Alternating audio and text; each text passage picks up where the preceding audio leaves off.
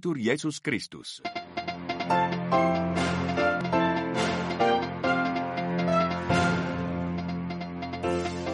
Des des bateaux de combat ou des mines sous-marines, la Suède annonce une, enveloppe d'aide record à l'Ukraine, plus de 630 millions d'euros. Nous irons à Stockholm au début de ce journal. L'Ukraine, Gaza, mais aussi le Haut-Karabakh, sans parler des autres conflits qui déchirent la planète. Le monde a besoin de prières en ce temps de carême. Le diocèse de Metz, en Lorraine, lance une neuvaine pour la paix par l'intercession du vénérable Robert Schuman. Nous entendrons l'archevêque. Dans ce journal, nous irons aussi en Guinée, où la junte a dissous hier le gouvernement, ouvrant une période d'incertitude, une incertitude et un flottement aussi au Sénégal où le président Macky Sall promet l'organisation d'une élection rapide. De nombreux opposants ont fixé la date butoir du 2 avril, un calendrier impossible à tenir, nous dira notre correspondant à Dakar. Radio Vatican, le journal Olivier Bonnel. Bonjour, à quelques mois, quelques jours de la date symbolique du 24 février qui marquera les deux ans de la guerre en Ukraine, la Suède annonce son plus gros paquet d'aide militaire jamais envoyé à Kiev, du matériel pour une valeur de 633 millions d'euros. La Suède, à l'image des autres pays nordiques, qui faisait partie, qui fait partie des plus importants soutiens à la Kiev et qui a promis de l'aider aussi longtemps qu'il le faudra. La correspondance à Stockholm de Carlotta Morteo.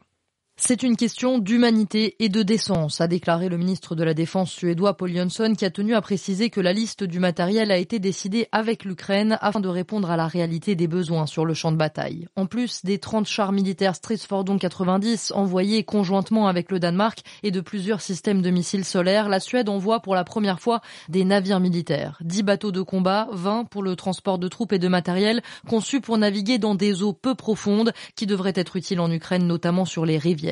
Autre nouveauté, un système de missiles anti-chars va être envoyé ainsi que des grenades à main et des ambulances. Le tout devrait arriver d'ici quelques semaines en Ukraine. Financièrement, la Suède a également investi plus de 175 millions d'euros pour produire des obus d'artillerie, des munitions dont l'Ukraine manque cruellement. Stockholm a fait du soutien à Kiev la priorité de sa politique étrangère, considérant que si la Russie gagne, elle pourrait à terme tester la solidité de l'OTAN dans son voisinage en attaquant les pays baltes ou la Finlande, ce qui attire inévitablement la Suède dans un conflit régional. Stockholm, Carlotta Morteo pour Radio Vatican. Et la Suède qui se rapproche de l'OTAN, la Hongrie, dernier pays membre de l'Alliance Atlantique à ne pas avoir ratifié l'adhésion du pays scandinave, votera lundi prochain.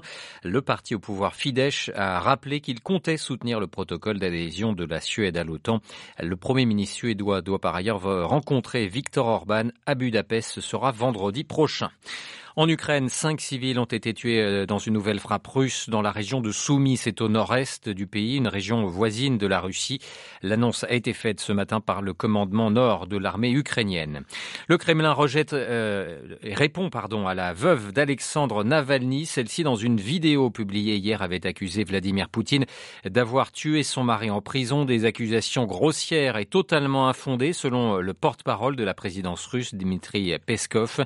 La mère d'Alexei Navalny Navalny rappelle, appelle ce mardi le président russe à lui remettre sans délai le corps de son fils. Selon les proches de l'ancien dissident mort en prison, sa dépouille doit faire l'objet d'analyses pendant deux semaines. Au Proche-Orient, ce nouveau ballet diplomatique au Caire, le chef du Hamas, Ismail Haniyeh, est arrivé ce matin dans la capitale égyptienne pour discuter d'une trêve dans la bande de Gaza. Selon des proches du mouvement islamiste, le Hamas étudierait une proposition en trois phases. La première porte sur une trêve de six semaines durant laquelle Israël devrait libérer de 200 à 300 prisonniers palestiniens en échange de 35 à 40 otages retenus à Gaza et l'entrée par ailleurs de 2 à 300 camions d'aide humanitaire dans l'enclave palestinienne. L'Ukraine, Israël, Gaza, mais aussi le Haut-Karabakh et tant d'autres théâtres de guerre assombrissent le contexte international muet en troisième guerre mondiale par morceaux comme euh, le soutient le pape François.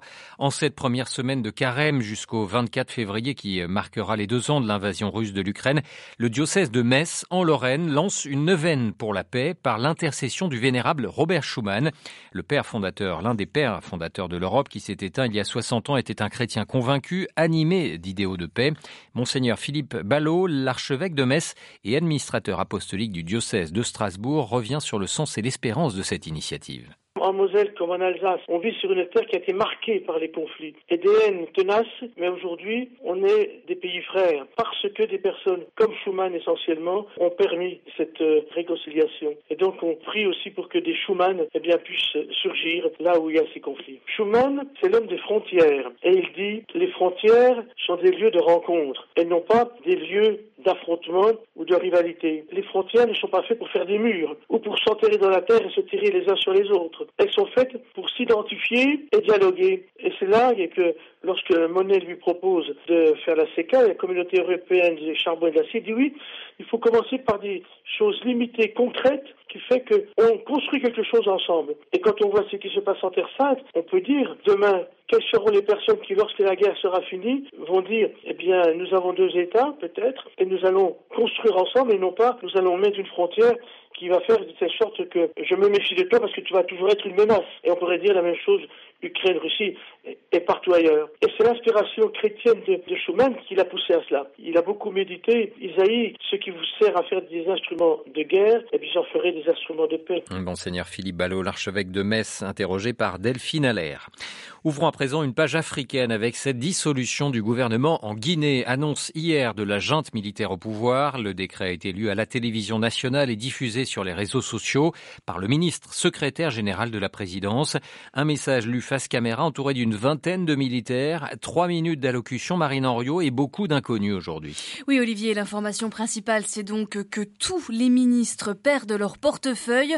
Et en attendant, ce sont les directeurs de cabinet et les secrétaires généraux qui gèrent les affaires courantes jusqu'à la mise en place d'un nouveau gouvernement.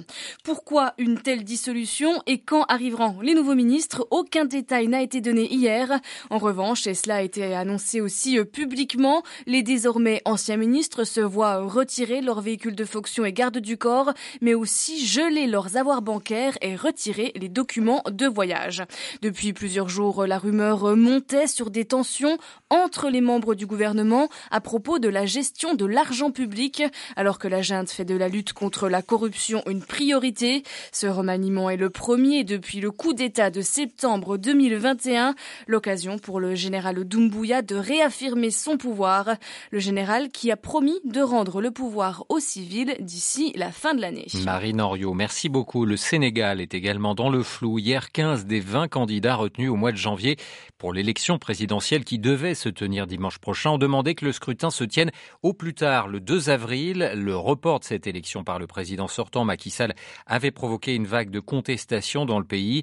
Cette fin de mandat de Macky Sall et l'exigence d'un calendrier électoral place le Sénégal dans une équation bien difficile, comme nous l'explique notre correspondant à Dakar, Abdoulaye Diédou. Le Sénégal fonce vers un imbroglio sans précédent. Le 2 avril prochain, Macky Sall ne sera plus président de la République. Ceci conformément à l'article 103 de la Constitution qui dispose que la durée du mandat du président de la République ne peut faire l'objet de révision. Le texte consacre aussi l'intangibilité de la durée de 5 ans du dit mandat prévu à l'article 27 de la Constitution. En des termes plus simples, il est mathématiquement impossible de boucler cette élection présidentielle avant le 2 avril 2024. Or, non-tenue du scrutin présidentiel donnera suite à un vide juridique. Professeur agrégé en sciences politiques à l'Université Cheikh Diop de Dakar, Abdurrahman Cham abonde dans le même sens. C'est le 2 avril 2024 que doit prendre fin euh, le mandat du président de la République. à partir de ce moment, le Conseil a pris euh, sa décision en montrant cette clause d'éternité concernant la durée du mandat. Il faut en tout cas trouver les réaménagements ou les ajustements possibles euh, pour ne pas aller au-delà du 2 avril 2024. À défaut d'un tel compromis, plusieurs scénarios s'offrent au président qui pourrait choisir de mettre fin à ses fonctions conformément à la Constitution ou encore démissionner avant le 2 avril 2024. Dans ces deux cas, le Sénégal se retrouve sans président. Abdoulaye Dakar, Radio Vatican.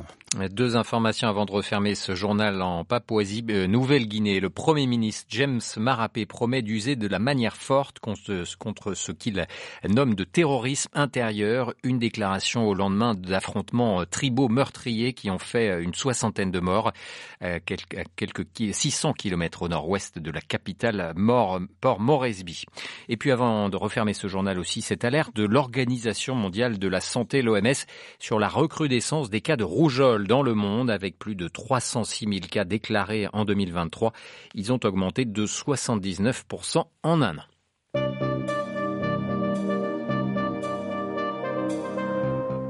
C'est la fin de ce journal. Merci pour votre fidélité. Prochain rendez-vous de l'information sur nos ondes. Ce sera à 18h. Vous serez accompagné ce soir d'Alexandra Sirgan. Je vous souhaite quant à moi une excellente après-midi.